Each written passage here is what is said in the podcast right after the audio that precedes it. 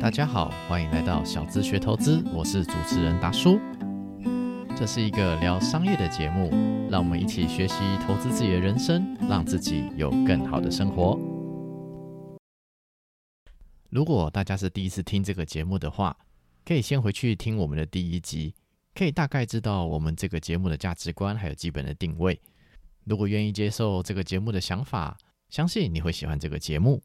好的，那我们的节目就开始喽。欢迎回来，今天很高兴能够访问一位很久不见的老朋友知凡，我们欢迎他。嗨，大家好，我是知凡。对，那其陈之凡他本身是基隆人，然后他现在做保险相关的工作。那我觉得呢，如果今天是问之凡问保险哦，这个可能都太 low 了，因为陈之凡本人真的是很多的身份。那今天很高兴，终于有机会来跟之凡聊聊他自己的故事。那开始前，可以先请之凡来简单自我介绍一下哦。好好，那我简单做个自我介绍。那我自己本身呢，现在是在保险保险业工作，做担任主管，还有销售的工作。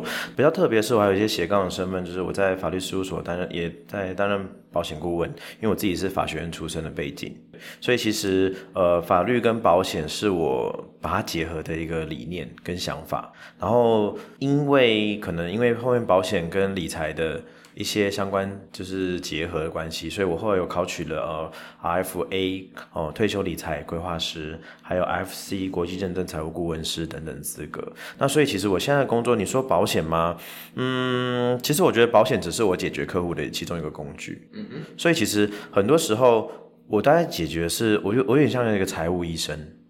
对，很多客户其实会跟我们约咨询，来告诉我说他现在理财、风险管理、税务规划有任何的问题跟想法，哎，那这个状况我们要怎么做？我的工作大概就是做这件事情，然后我针对他的状况，克制化的找到他适合的产品。哎，其实有时候不一定是保险，有可能是一个呃，maybe 一个信托的计划，maybe 是一个基金的一个理财想法，甚至是一些关于股票的一些咨询。对，那因为我们不是专业的投信投顾，我们不能带他做什么有的没的嘛，对不对？我们只能给他一些呃关于风险管理上面一些建议等等的。对，那搭配我的法律背景，哦，法律的经验呢，我可以给他一些提做一些法律上的小小的提醒。那除了这些身份呢，蛮特别，就是我自己本身是一个咖啡厅。叶子咖啡馆的负责人，那这间咖啡厅呢，其实是基隆非常老字号的一间咖啡厅，但老板退休了。老板退休之后，我很喜欢他，我就觉得，哎、把他接手下来。哇，那你那个，我觉得百分之九十年轻人的梦想就是开一家咖啡店，你已经成功了。没有错，因为我觉得感觉就是要有一个咖啡厅。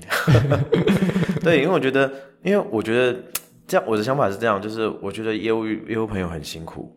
嗯，好、为什么很辛苦？我常常看到保险业务的朋友们，他们要去哪里？ 就是麦当劳、啊麦当，劳，呃，甚至是呃星巴克，对，甚至是什么超商。哦，都哦，有对不对？一克哦，这一些店家，然后呢，感觉就是没有一个遮风避雨的地方。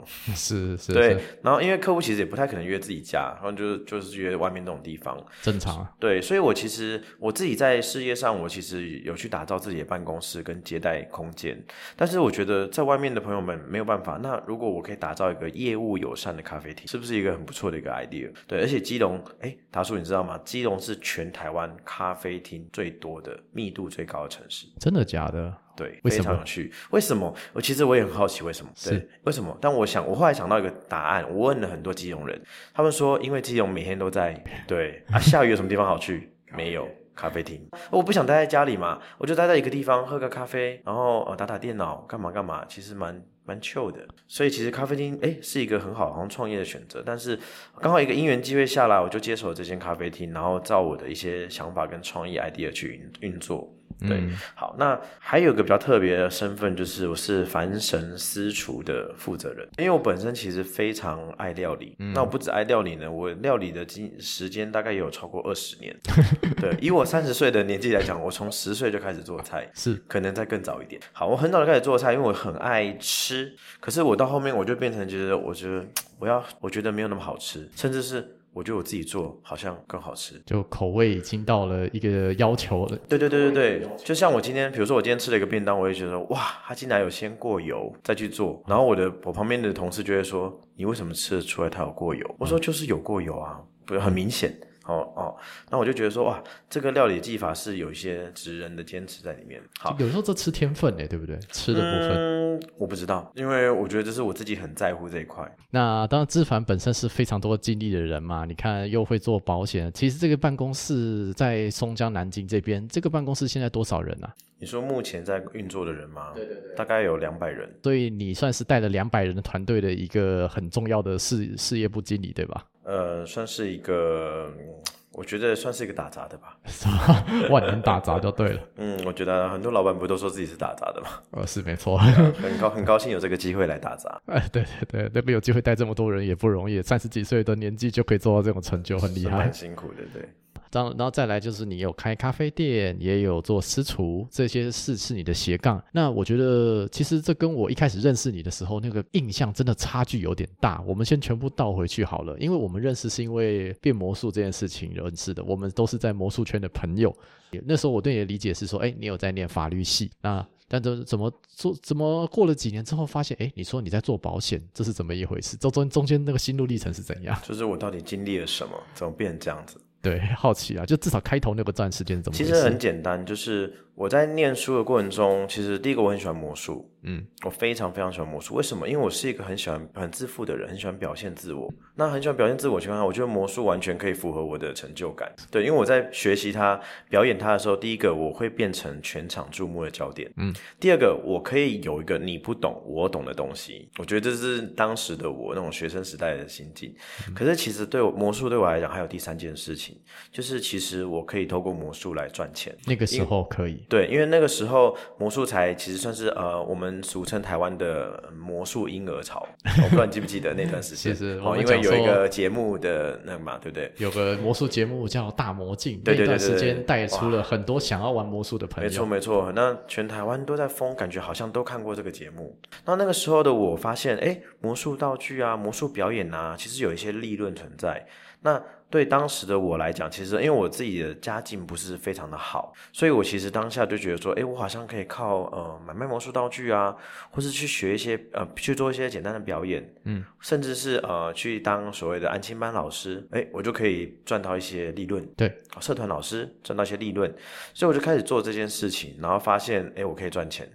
但是突然有一天就饱和了、哦我不知道你有没有感觉到，就是突然所有的道具啊开始变得很廉价， 所有的老师开始竞争，所有表演开始说啊，这个没有，这个好像没有那个价值啊。我或觉怎么得样市场有变小吧，因为就是像我们这个时代，是因为说看大魔镜、看一些魔术节目，所以有这方面的心理需求，想要呃学魔术，所以这算是学生可以赚钱的时候。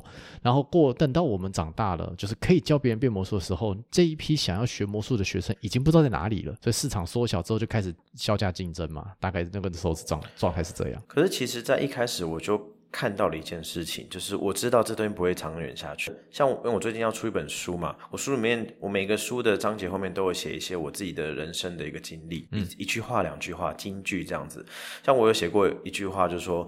当你发现大家都在做这件事情的时候，你就要开始停下来思考了，你是不是要走一样的做一样的事情？是对，所以当下那个时候我就发现，哎，不对呀、大家都去教魔术，大家都在卖道具的时候，请问我要怎么办？嗯所以那时候我有一个想法，就是如果我的魔术可以结合其他东西呢？所以我就开始走了呃所谓的魔术演讲，什我么就意思创我就自己创了一个所谓叫魔术演讲了，什么意思？我就是我把所有东西都跟魔术扯在一起，我我讲白话就是这样子。 OK 啊比如说我去观光业、旅行社做一个讲专题说，你知道吗？其实学会一些简单的魔术技巧，可以帮助你的什么？帮助你的工作发展哦，甚至跑到业务单位哦，你知道吗？其实魔术跟业务怎样？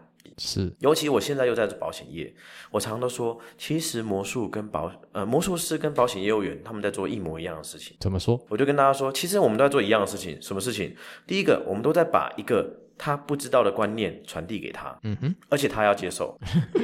对啊，第二个呢，我们的往往我们的对象、观众、客户，往往对我们会有一些反弹。嗯会有一个一言九鼎的状况。什么叫一言九鼎？我讲一句，他顶九句。因为有些有一些民众听到我们的给他的保险观念，他就觉得说没有啊，我学我知道不是这样啊，怎么样怎么样的。就然我们变魔术给他，他就觉得说，哎，怎么会这样子？嗯都是然后进而骗人的挑战啦你啊，骗人的啦啊，骗术啊，戏子啊之类的。再来就是我们其实常常会被要求怎样很多的问题，嗯比如说我们。保险上就是说啊，你这个是不是怎样，是不是那样，有一些负面的想法。魔术也是啊，对啊，就道具给我检查嘛，真是的，都骗子啊！对，而且说真的，我们的客人跟我们的观众，他们冬天都不会冷嘛，因为他们毛很多。对对，所以你发现其实都要做类似的事情。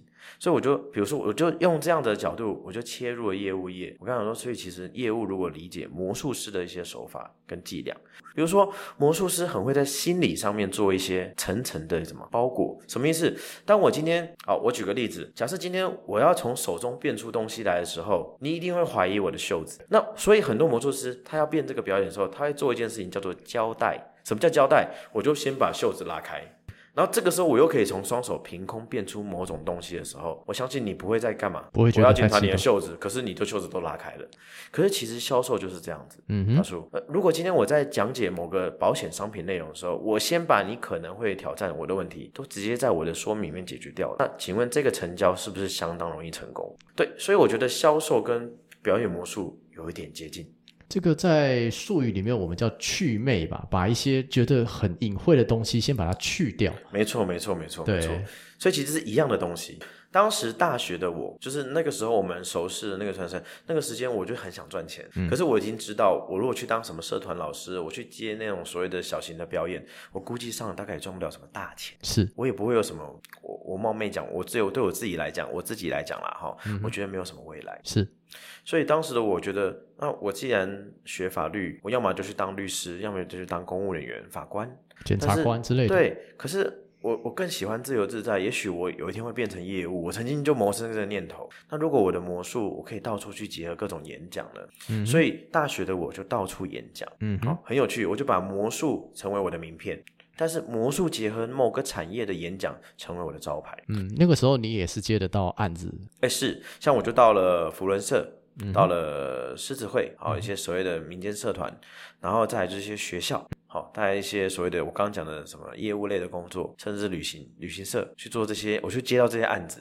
然后为什么他们会找我？就当然也是我做了一些行销企划，嗯，提案所嘛，以我推我我就提了一些案子给他们，我说其实我这个提案我就提给你看，甚至我刚才想说啊没有关系，当我知道你是连锁体系的时候，我说我免费帮你上一次。如果你觉得这个课程是有帮助到你的员工，那我觉得你就可以跟我买这个单。是，所以那个时候你在学生时代就有这些所谓的商业思维了嘛？呃，对，就是我大一的时候开始，所以我大一到大四这段时间，我已经至少接了上百场的讲座。对我就到学校也好，到我刚刚讲这些公司、民间社团到处去演讲。那这个时候已经开始跨入保险这个行业了吗？还没，OK，都这还只没有都只是学我生，啊从来没想过会进入保金融保险业，哇，蛮有趣。 ，OK，对那你那一直到我大学毕业的时候，我们那个时候面临一个问题，就是兵役。替代役嘛，对，那在替代役时期呢，呃，说真的，我自己当然我我也不想去站当兵当替代役这个逻辑，但是我的想法，我自己的想法是，这一年我不想浪费，因为其实当时的我面临跟家里一个争执，我是长辈也好，大家都觉得你这个法律系的人应该未来干嘛？当律师啊，当律师、公务人员、检察官、法官嘛。我说当律师我没有问题，我蛮向往的，但我不想当公务人员。可是当时的长辈就会说，你又不是公务人员，你怎么知道？那我这个人就是很自负，我就想说，好，如果是这样，我就去当公务人员啊，什么意思？我就决定去当替代役。是而且我是特别去申请的，申请替代役之后，我特别很努力的考上司法行政役。司法行政役是需要考试的，好，我们就是就是我们进去之后，我们要考试才能分配你的地方。对对对对，当然当然你选役别的时候是靠你的身份来选的嘛。可是当你到司法行政役里面之后，你还是什么役别的时候，后来我们是考试分发才决定你在法院还是在哪个地方这样子。好，那那个时候我们就很努力的来到法院工作。哪边的法院啊？我在基隆地方法院服务，是对，那大概是二零一三一四年的时候， OK，那个时候十一个月嘛，就是扣抵军训课之后大概十一个月这样子，我其实很好奇我是怎么上军训课的，因为最后扣底完之后，我是十三十三个月，很有趣哈、哦，我是十三个月呢。其实我当了一年多的兵，哦，好，算了，在我不可考，不可对我考，在基隆地院。对，那那个时候我在基隆地院，就是可能我是法学背景的，所以我其实做了很多我觉得我我觉得超乎我一一替代役想象的工作。哦，没关系，我当替代役也是这种感觉，对对对对对对对对，那可能因为我们是专专业背景的，就被这样子使用。但是我觉得，其实我觉得很棒。老实讲，我觉得很棒。为什么？当个某人程生度磨来讲练嘛，，对某程某程度来讲，我其实就在执行这些呃，我父母期长辈期待的公务员工作。然后我也真正踏实做了一年多，嗯离开了之后，我可以很有信心的告诉他们说，我真的不适合，真的不适合当公务员。我真的不是，我没有办法每天固定朝九晚五，没 OK，办法。你想要有更多的挑战是吗？第一个，我喜欢自由的时间，是我喜欢更高的收入。是啊，这句话可能是废话，哦废大家都喜欢更高的收入。可是我希望我的努力可以决定我的收入。是，公务员的状态的话，他的薪资基本上你一进去，然后看看长官，然后你大概就知道你未来的薪水会是怎么样子了。就像你讲的，达叔你讲的，你看看长官，你就看到你未来的样子。对，那我冒昧地说，就是你想变成那个样子我吗并没有想要成为这个样子。 ？OK，但是我知道这个社会还是很多人向往那个样子。这看人生选择还有条件啊，因为在某些人的状态真的是条件比较不容许的话，或许公务员是一条安稳的路。然后这个时候，在我要毕业，就是毕业于这个法院的时候，家里发生了一些状况。嗯哼，呃，我母亲生病啊、我母亲就是算是得了 很很还蛮厉害的，就是得了非常多个病啊、对并发症很多，对，那身体状况非常的差，那家里的经济条件也都来到一些不好的状态。对，呃说真的，我的两个妹妹都很小，但是我跟我最小妹妹差十二，将近十二岁。 OK，对，所以其实当我你想嘛，这当我在大学毕业之后，我的妹妹可能也才国高中，另外一个还在小学的这个阶段情况下，我家里出了一些小 trouble，就是可能我母亲的身体状况非常不好。那我不知道达叔，你知不知道法律系的可悲宿命是什么？就是要去处理一些法律文件嘛。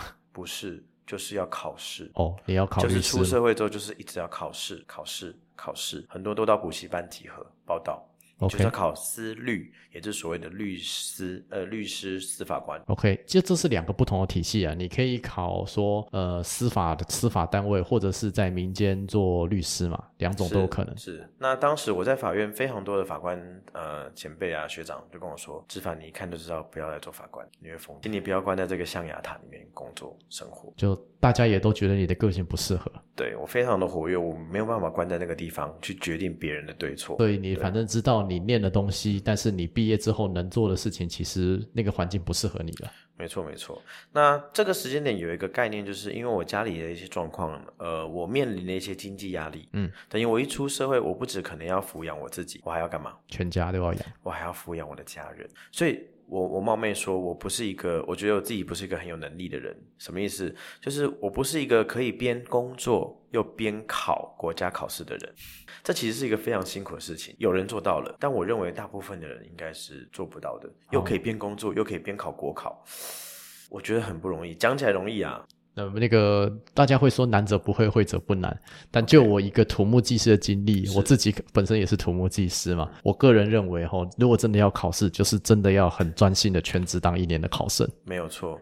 那当时的我，当时的我没有全职当一年考生、两年考生、三年考生的这种条件，你也所以急着要赚钱，我急着要赚钱，所以这个时候我刚好遇到我的在呃司法行政役里面结训的受训的同学，也是我现在的事业上的合伙人。嗯哼，对，当时的我他啊，当时他在某一间保险公司任职，担任高阶主管，非常有资历，他近十年的资历。等一下，他几岁啊？那个时候他是来到顶，来到顶的概念，二七二八才来当替代役。 ，OK，二七二八就已经可以在在某个保险公司里面当到高层了。没有错，他就是一个呃，他在当时的那间保险公司是非常非常风云的一个人物。好，对，可然后他当然就以这样的高度跟姿态，他来招募我进到这间保险公司。当时的保险公司没错，那其实我也在里面考了证照，学习之后发现，哎，好像不错。但是，但是我最后，大叔，你猜我有加入吗？不知道我没有加入， ，OK，我没有加入，为什么？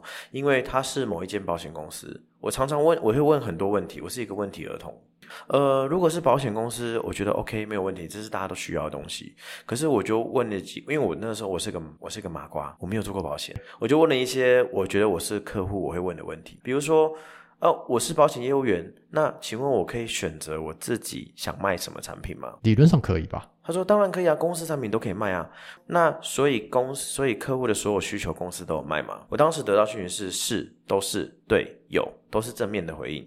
可是当我特别去分析这些商品的时候，发现诶不对啊，这间公司没有卖某某系列的产品诶，没有卖某某保障诶。嗯哼，诶就是大家有是不是误会了保险？因为他就会告诉我说，哦，我们公司就是最好的，我们就是龙头，我们就是怎样怎样怎样怎样，巴拉巴拉巴拉。好，那我就觉得是很吸引人。那我有个问，我就问了一些很可爱的问题，我说，那为什么既然那么好，为什么还要有三四十间保险公司？他说，台湾有四十间保险公司，有这么多有。 ？OK，可是那那为什么既然你们都这么都说自己是最好的，为何要其他三十几间？不知道，很有趣哈、所以我后来去研究了一下，发现哦，原来每一间保险公司它的成立条件背景不太一样，所以它的优势产品也不。所以当下的我就决定不加入保险业了， 因为我刚刚说，我就觉得说，如果我不能卖我觉得最好的东西，或者是我的客户、我的朋友们最需要的东西，那我就只是一个普通的业务员。是就是呃，现在这个状态是，比方说 A 保险公司它卖的这些商品，可能然后下面有一二三四嘛，对不对？嗯但然后一然后但是呢，你就后来发现说，可能 B 保险公司有更适合客户的商品，但是你不能够卖，这个时候会让你觉得很尴尬，对吧、啊这时候会让我觉得有一点难过，因为我会觉得说，如果我是一个保险专业的从业人员，我应该希望可以把最好的给客户。可是我得到的最好，只是我的主管或者是我的公司跟我说啊，不用担心，这就是最好的。这种感觉，我某程度上来讲，我觉得我对客户有点不负责任。哦，打出我如果没有记错的话，我刚开始从事的时候，我们就讨论过保险，对对不对？我记得你那个时候跟我讲说，你觉得我跟别的保险业务员有点不太一样。是其实大概就是这种感觉，就是我很 care 客户的立场跟利益，因为嗯我觉得这些都是长久的关系。是，我不并不希望说今天的业绩变成明天的业障， 我觉得这样很伤心，这句话蛮好笑的， 我觉得很伤心呢、欸。哎、很多人为了业绩，结果换来一大堆业障，真的你不就觉得很伤心吗？真的为什笑么着有笑着就哭了，对为什么会讨笑着笑着就哭了？真的啊，为什么会讨厌保险？就太多业障了。对，因为我在保我在法院工作的时候，曾经处理过一大堆的什么保险案件。嗯哼，你知道保险案件多到在法院是另外分类的吗？它是一个部门专门在处理的，不是不是不是，是它有一个字号的，它不是一般的民事纠纷哦，它是保字。哦，它有自己一个字号，对，像比如说我们交通案件会交什么字对，哦，如果刑事案件会有刑字，它是宝哦字，它是保字。哦，太多了，对，那那那个时候我我的我的认知哦，我不知道是不是这样正确的，但是我认知就是原来保险案件这么多争议啊。 可是我当我整理这些卷宗的时候，我发现一件事情，大叔，是，保险会骗人吗？其实不会吧，它是商品啊，那什么会骗人？人会骗人，没有错，人才会骗人，所以八成的案件都来自于业务，嗯，可能是恶意的，可能是无意的，不知道无，意的。因为为什么？因为我我就是被这样教啊，所以我就这样卖你啊。所以这种状况我不想发生在我身上，所以我就决定拒婉拒了这间公司的邀约，这个主管的邀约，我就没有进保险业。可是我真的没有很久，大概我就继续呃变变魔术，然后准备我的律师考试啊相关的工的流程。诶，没有几个月哦，说真的，这个所谓的主管又来找我了。哦，你的引路人又来了，对，我的引路人再度出现，他跟我说：“志凡，我觉得你讲的某程度蛮有道理的啊。”我说：“哇，你这么优秀哦！”那个时候的他，我就我所知，他就已经是一个年薪三五百万的一个保险非常优秀的精英了。我们讲说至少可能七八年前就已经年薪三四百必须万，让我讲，我说我没有看过二十七、二十八岁年薪三四百万、四五百万的人，我没看过，我没有 OK 接触过认识的人。那我就觉得他的话，我认为有我的可信度跟参酌度。他就跟我说，他就跟我讲了一个提议说，子凡，不然我们来开一间保险公司好不好？开保险公司，然后我黑人问号，我想说哈，可是根据我的了解，开保险公司资本额要二十 亿。我说大哥，你有二十亿吗？哎搞不好他有啊，小看他是不是？好了没有？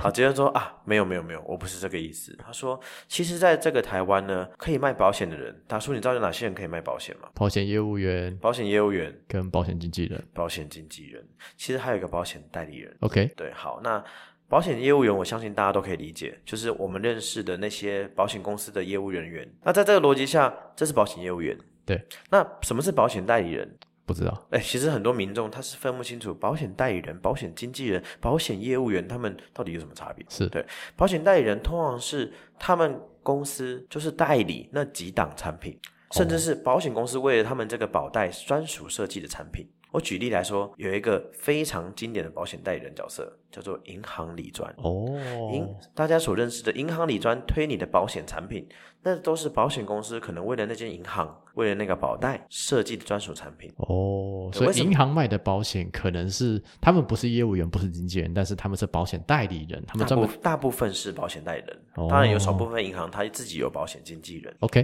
对，OK，所以在这个逻辑下，其实他们都是保险代理人。嗯哼，对，那他们就是有特定的几档产品，那这产品其实蛮优秀的哦，或是专门针对他们银行的用户种类去设计的。比方说什么工会啊什么的，应该都不差嘛，对不对？对，像比如说大家如果在电话接到说，哎，达叔你是我们的 VIP 客户，我们有一个特别的方案，这个电话行销它大概也是保险代理人。 OK，他不是业务员，不是经纪人，是，代它不理是因人。为业务员跟经纪人是不能在电话上面直接成交的， OK，对，类似这样子，甚至是什么电视上面的保险行销，嗯哼这可能都是类似代理人或者是公司直营，不知道。对，好，保险业务员、保险代理人讲完，那保险经纪人是什么？保险经纪人要解释的话，其实就是从保险法来解释。保险法第九条是什么内容？它上面写，本法所称保险经纪人，指基于被保险人利益嗯下定保单契约，提供相关服务，收取佣金报酬之人。嗯好哼，也就是说，保险经纪人的角色就是基于被保险人利益去下定保单契约。对，何为保险经纪人？那你的角色、你的身份就是应该要基于被保险人利益，但是下这定保单契约嘛。但这一开始好像我们讲说，这跟业务员不应该理论上也应该这样嘛， 对不对？嗯对不对？这是我至少我如果说一开始什么都不懂的话，是没错，但是保险经纪人的成诞生是因为这样子。就因为 OK。我冒昧讲，我觉得我相信百分之九十九的业务员嗯哼，都是用这样的精神服务客户，对，精神是对的，但是我相信他一定有那些不得已，就是那些商品上有些限制，有比些如说服我务不其实能没办法卖嘛，对，甚至是我冒昧讲，有些保险公司它为了保险公司是慈善机构还是财团法人，肯定是财团嘛，对不是慈善嘛，那财团要什么？利益啊，要利益嘛，那也就是说，保险公司一定有它相对有利的产品嘛，是不然防疫险为什么要停卖？嗯哦，对，因为曾经有发生防疫险砰大量抢购又对大量停卖的概念，对因为它跟它的利益发生了冲突，对，所以保险业务员能不能在自己的利益、公司的利益、客户的利益三方去做权衡？我认为，以我的观点，我认为相当辛苦，所对以我否我否决了保险公司业务员这一份工作。现在等于代理人，你也不是银行，也不太可能做嘛，所以你想跟你的合伙人弄，所以那个时候我们就决定寻找一间最优势的保险经纪人， OK，但是我们不想要听听谁，听听谁，谁的朋友，谁的介绍就去，我们想要自己找，所以我们就开始发，我们真的是挖粪图强，喂，不是发粪图强，我们花了很多时间研究了工会的资料，研究了各种数据，研究了各种公司公司保险经纪人公司制度，嗯哼，甚至是历史背景、严格各种东西，我们才去选择了台湾某一间非常历史悠久的保险经纪人公司。然后到这间公司来，我觉得很有趣，就是我的身份非常特殊。他怎么说？我没有做过保险，我就来到保险经纪人。这个在八年前、七八年前，就是所谓的呃，大概二零一四一五年来讲，这是非常有趣的。为什么那个时候不能直接做保险经纪人吗？可以啊，是呃我做保险经纪人业务员可以啊，是可是问题是比较少啊。 OK，为什么？因为保险经纪人业务员的缺点是什么？你知道吗？不知道就是保险经纪人公司收取的是保费还是佣金？保险经纪人公司，佣金、嗯，那保险公司呢？保费、那大叔哪一个比较多？保费、当然啦、也就是谁比较有钱。保险公司，对啊，所以保险公司的环境、办公体制、奖励，其实相对比较好还。有什么训练，嗯哼，相对比较好啊。业务员那边是相对比较好的。对呀、那怎么会来到保金呢？在十几二十年前的保金，在大家的认知下是什么？你知道吗？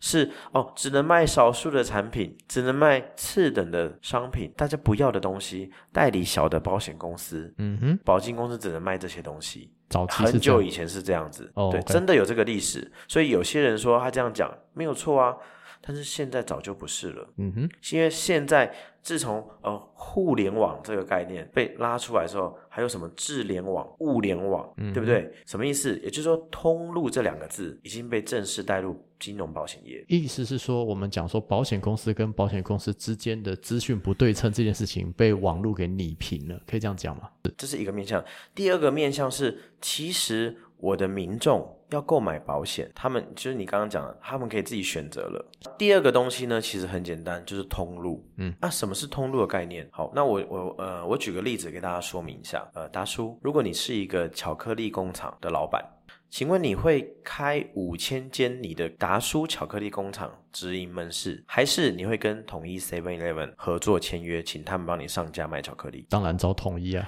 肯一肯定是这样嘛，对不对？对因为统一是一个通路嘛。对我自己去开五千间还得了？我的人事、管销、租金那很可怕哎、对，那很烦。对嘛？所以其实通路变成这样，所以保险业开始走这个路线。 OK，所以你保险经纪人对你来说，其实你并不是卖商品的，你比较像是通路，可以这样理解吗？我认为我的角色是一个通路，是保险公司可以在我这边上架它的产品，那由我们这些专业的保险经纪人或保险经纪人业务员去做一个呃客户的建议，没就是这样子。这个有一个很经典的案例，呃，在前年在台湾有一间非常知名的外商保险公司做了一个很重大的决定，二零一八还二零一九。 OK 这两个年，好、某个年，呃，有一间非常大型、亚洲最大的外商保险公司在台湾哦，是他做了一个决定，知怎道么什么决定吗？他开他开掉全部的业务员啊，他宣布我们再也不要一个业务员了，为什么？他完全走向通路化，呃，意思是他直接全部网络上贩卖还是什么？意思是他直接全部把商品都拉到网络上贩卖、电视上贩卖、电话销售贩卖、保险经纪人、保险代理人方面去贩卖，哦，所以他完全没有业务员。他完全没有业务员，哦，这么有趣，很有趣哦。可是他们家的产品优不优势？其实蛮优势的，对啊，对，但是名气不大，为什么？因为没有那么多业务员服务。是，可是他们在意吗？其实他们没有很在意。就是包对于公司里面的人来说，反正产品能卖掉就好了，我管你业不是不是业务这样子。哦，对，或我不知道是不是这样，但是一般的民众，他们他们就走出他们的路线，比如说他们针对老人的产品，专门针对退休的产品去做很强大的规划，哦，甚至一些储蓄型的产品，类似像这样子。所以从这个地方我们可以看到，其实未来有一个趋势，就是保险业务员会不会慢慢被取代？理论上会，啊因为商品网络上或是透过别的方式，透过通路就买得因到为了可。以买保险的方式太多了。是好，关于这一点，我必须讲，呃，中国大陆我觉得它可能比台湾还要更先进一点。是，什么意思呢？我在中国大陆买保险，我其实只要微信按一按，支付宝按一按，我竟然就可以买保险。我不用找一个人跟我啰嗦的。对啊呀、那如果我都可以网络投保，大叔，你知道这多可怕吗？那就网络上点一点就可以解决啦。对呀、那其实我在网络上买，我还可以省去什么 commission 佣金，是省去业务员的培训，省去所有业务员成本。所以像有一个这个案例，我们可以在一个地方看到，就是保险不是保险，金融二点零，我们是不是常听到这件事情？什么意思？就是现在的银行，你有没有发现无人化银行越来越多？是甚至呃这几年呃二零二一、二零二二开始出现了所谓的什么就是纯网银，纯网银，纯网对，银没错没错，纯网银出现了，我还需要人吗？我在家里就可以开户，嗯，那我我冒昧问，如果我在家里就可以买保险，请问我需要现在台湾拥有的三四十万寿险大军吗？不太需要。所以这就是我当时看到的一个问题。我知道，如果我乖乖当业务员，我就是会被取代掉，或者是我就必须要怎样，你知道吗？我就必须要重来啊！什么意思？我可能要从保险业务员跳到所谓的呃，以前我们都听前辈说啊，你就是保险业务员做做做做做做到后面才升级成保险经纪人。对，但是我当时觉得很荒谬，为什么？因为保险业务员，大家知道为什么很多人还是崇尚保险这份工作，因就为是这份工作有个理想在吗？什么理想？嗯大叔，你觉得？服务社会的理想有没有？哇，这个太太高大上了。我认为回归现实，就是因为保险的收入蛮漂亮的。是我们看到每一年，呃，所谓的呃，政府不是很喜欢在每年一月的时候，哦、有个新闻就冒出来了，什么新闻？啊，嗯今年年终奖金第一名是什么行业？嗯哼，我们常看到金融保险业应该都是不是第一就是第二，然后再来就是保险这份工作，它有长期性的被动收入。因为他卖了第一份保单后面之后，比方说二十几年，其实可能都会有持续的收入。就是我们的客户在缴费的过程中，都会有一些金额跟就是跟客户业务有点关系，因为业务要持续服务嘛。是可是其实这件这件事情其实也有一些猫腻存在在里面，就是多少钱的问题嘛？是真的领得到吗的问题。什么意思？是说这笔钱保险公司赚走之后，在现在的保险业里面，其实所谓的续期佣金这件事情，其实有很多的猫腻存在在里面。什么意思呢？因为我们的民众知道哦，保险业有续期收入，可是如果离开保险业呢？哎，对啊，就如果离开保险还有吗？好，那我换个方式问，如果跳槽到更好的呢？他说，你知道很多银行的，我不知道你们在做银行的朋友，是我常常久不见这个银行的朋友，看到他哎换了一间什么银行了，对他做一样的事情，是，那他的职位你觉得是变高还变低？理论上变高啊，没有错，它都是变高的啊，所以水往低处流，人往高处爬，没有错嘛。所以在这逻辑下，如果我今天在这间 A 保险公司，我表现更好，B 找我去，C 找我去，是不是有可能发生的？这个在台湾的金融业其实没有什么好好好隐瞒秘密的，对吧？对，各家都是这样啦。其实我觉得不管什么行业，跳槽很正常。对啊，就是我之前，比方说前面签的客户，后面他续缴的这些保费，他们的佣金，我还可以继续收吗就收不到了。 ？OK，所以最近呢，有很多的法律争议出现，就是说，到底这些续期佣金应不应该还给这些业务员？这是个有趣的问题这。其实是个很有趣的问题哦。后来你知道吗？最厉害的是法院认为要不要还给业务员，法院认为，法院认为要诶，大家非常振奋，哇！法官认为这笔收入是业务员带来的承揽效应，是那既然是业务员的，就算他走了，你是不是应该还给他？是对，所以当法院下了这个判决跟这个决策的时候，我们听到就觉得怎样，好振奋哦！哇，保险业是不是有救了呢？为什么很多人其实就是为了这个东西，他离不开、离不掉，或是没有办法放到更好的地方去，是，因为他可能有一个被动收入在，即使不多，嗯哼，但他也不想放掉他过去的努力。嗯可哼，是这时候就产生了沉没成本的效应对，他不愿意让成本沉没，他对结果他未来会付出更大的代价。是好，那拉回来呢？结果大叔，我们的政府、我们的政策是不是上有政策，下有什么？对策嘛？没有错，所以保险公司呢很厉害。保险公司怎么应对这个事情？直接在契佣雇佣契约里面签这一条吧，直接说啊，你要是跳槽了，就不给你后面续期的佣金可。是这里很逻辑啊，很奇怪啊。那我早就签的人呢？难道可以增补吗？难道可以加一个这个东西吗？我就看怎么谈哦。好，最后保险公司做了一件很厉害的事情，我必须这样讲，我自己都觉得很佩服。保险公司把“续期佣金”这几个字改掉了，它改成什么？它改成服务奖金。 OK，奖什么金意思？他的意思就是说，如果你离开了，那你会继续服务吗？你没有那个能力继续服务了嗯嘛，所以自然你就领不到这个服务津贴喽。哦哦哦，好，反正玩文字游戏嘛，文字游它戏就变成不是续期佣金，它就是一个什么？它是一个服务津贴、服务奖金。嗯哼所以对不起，你不能继续领。是所以这个东西也是当初我没有愿、没有想要去保险业的一个原因。是但所以我现在服务的这间公司，它是可以很它很惊人，它是可以，如果你离开，你把你所有的续期客户可以带走的。 OK 所以这就是当初我选择其中一个原因。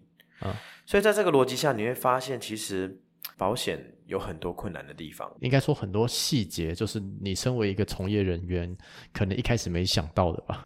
呃，所以我我后来发现，其实我职我做了我在职业的大概七八年，我才发现好像只有我神经病，一开始想这么多。嗯，因为我觉得，我觉得不论做任何事情都是这样，就是当你前面做的任何，当你要做到一个组织，当你要做到一个公司嗯的时候，你走一步必须要想十步。嗯，就像下棋一样，你不能一直只想眼前的那几步，那你最后你的格局就会怎样？就会非常小。是所以在这个逻辑下，我当时就觉得，如果我未来要带一个很大的公司，我把保险当创业、当企业来玩的话，那如果我的制度很差，嗯，我的合约不安全，嗯，我的保障没有办法延续，我的客户没有得到他应该得的东西，你就那会根本没有意义。是，所以其实你一开始想的时候就已经格局比较大一点，也也也就是做这个，也是也就是经过七八年努力，变成现在松江南京这个两百多人团队的办公室了嘛。没有错，就是因为这样子，所以其实很多人说你为什么可以到今天这样子？我说其实只是一开始我们就把我们的眼界跟眼光放得非常的远，是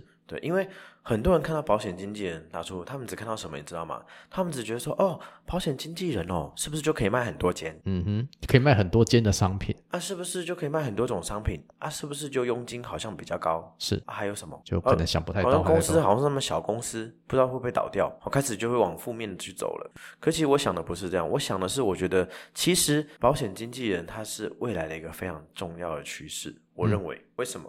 因为呢，十几二十年前啊，达叔，你知道 iPhone 的历史有嗯二十年吗？不到啊不到嘛，对不对？可是也就是说，十几年前我们并没有人手一只 iPhone，换我换个话说，我们没有人手一台电脑。对。那如果今天有人推销你保险，那我相信你能你的刚刚像你刚刚提到的资讯的落差是不是很大？非常大。但现在的民众不一样喽，现在民众。可能比业务员还怎样还聪明。我曾经遇到一个业客户，他比业务还专业，那个人就是大叔， 就是你本人，哦，超烦你，记得吗？我觉得我超烦，对你就是一个比业务还专业的客户。有可能。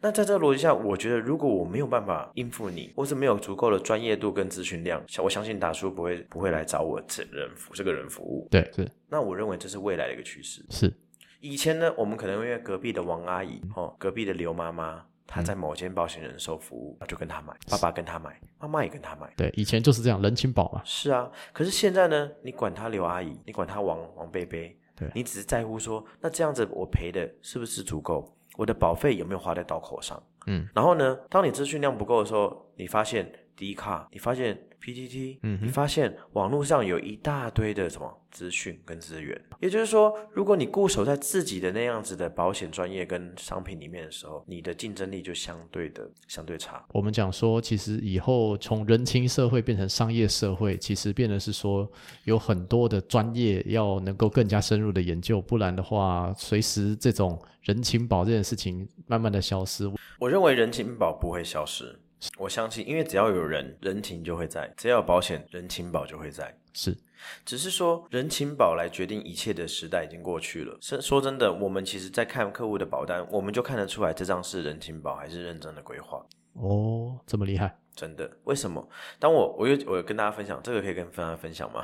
你好你你哦像愿我意觉的得话，， 像我当我看到这个保费不怎么样，嗯不怎么样是说没有花很多钱，嗯，可是买在一个佣金蛮高的产品上面 OK 也就是他没有买在他的刀口上嘛。是第二个，它的日期压在 月底，所以我大概就看出来这是一张什么。人情保单对啊，这是帮他过考核用的嘛，对哦，不？对？那通常这种产品很可惜啊，就缴了比较高的保费，却没有得到相应的保障。嗯对吗？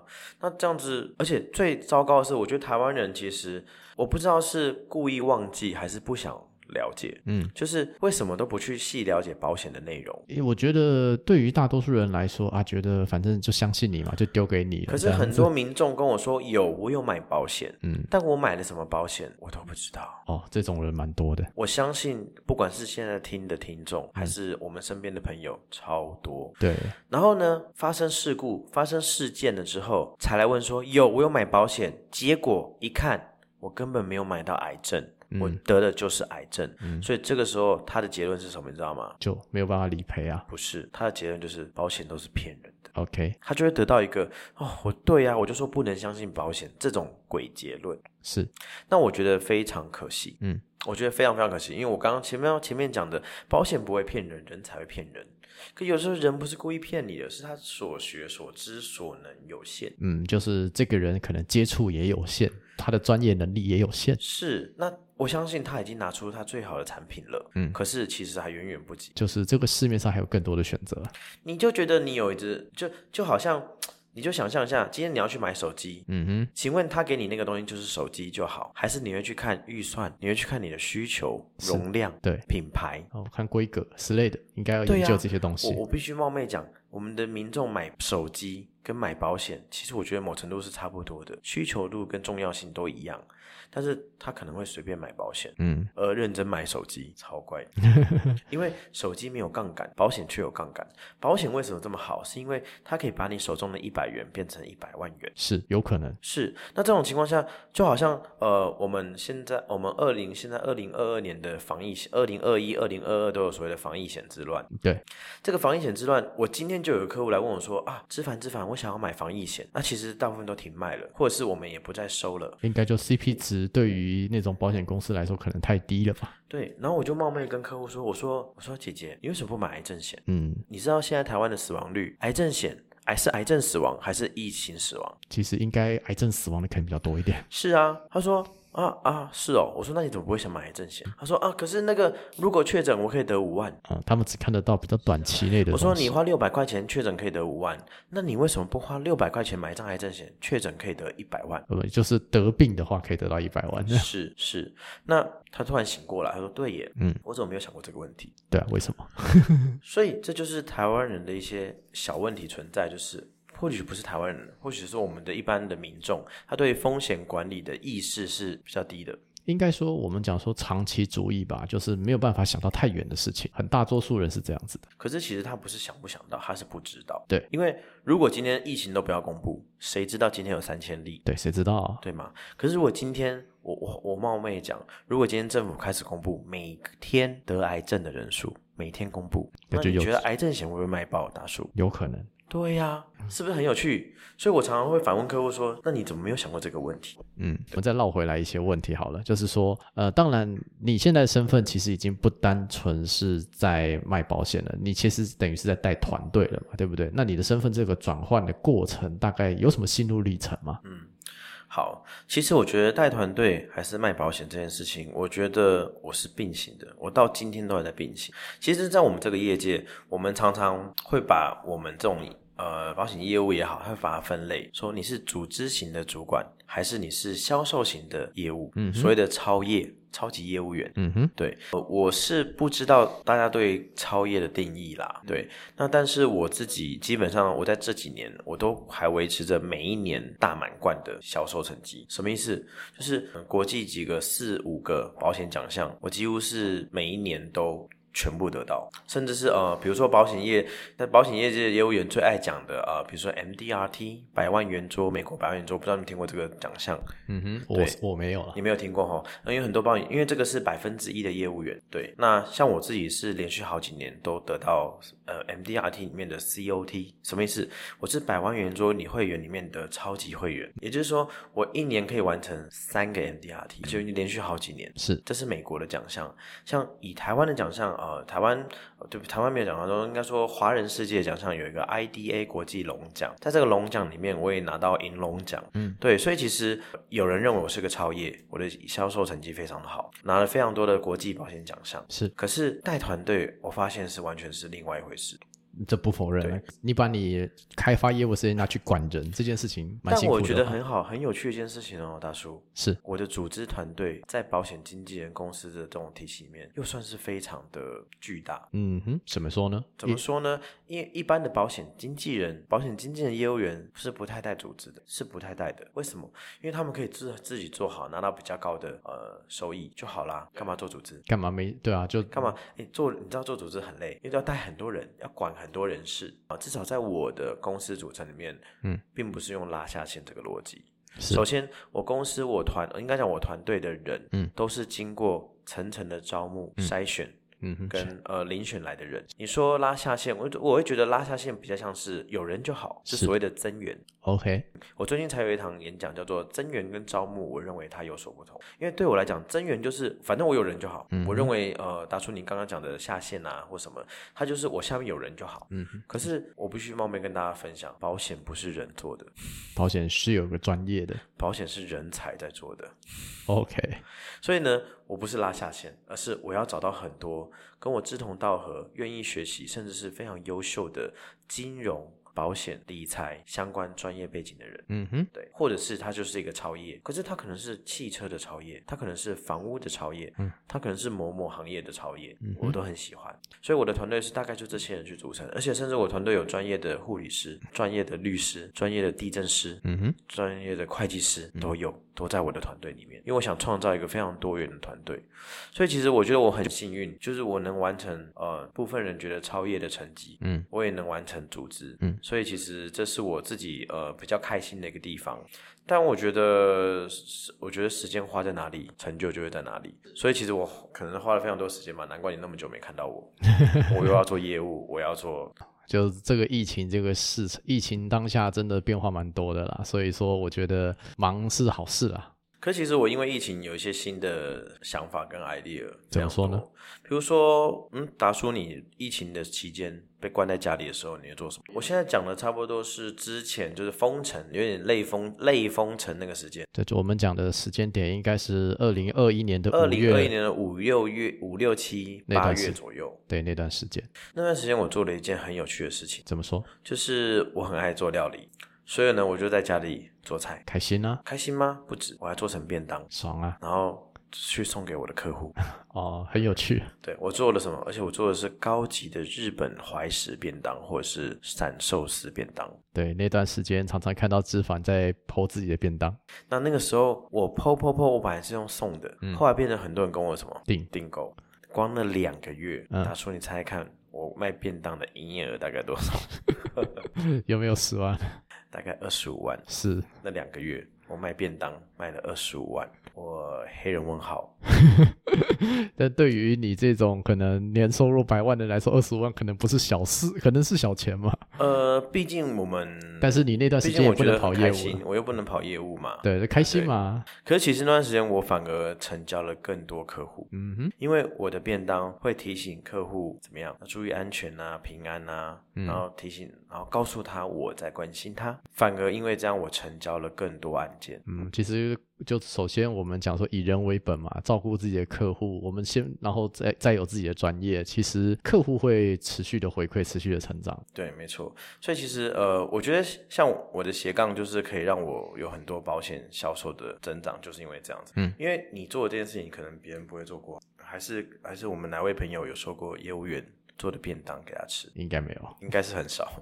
但是那个时候我就是发给我的一些 VIP 客户，对我要提醒他们疫情要注意安全，巴拉巴拉巴拉。所以还好我还有多元斜杠。嗯，所以疫情期间发想我很多事情，因为疫情我发现，哎，原来我不能去卖保险的时候，我要怎么卖保险？我不能去卖保险，但我又要怎么卖保险？嗯，所以我要跟客户的关系的维系就很重要。是。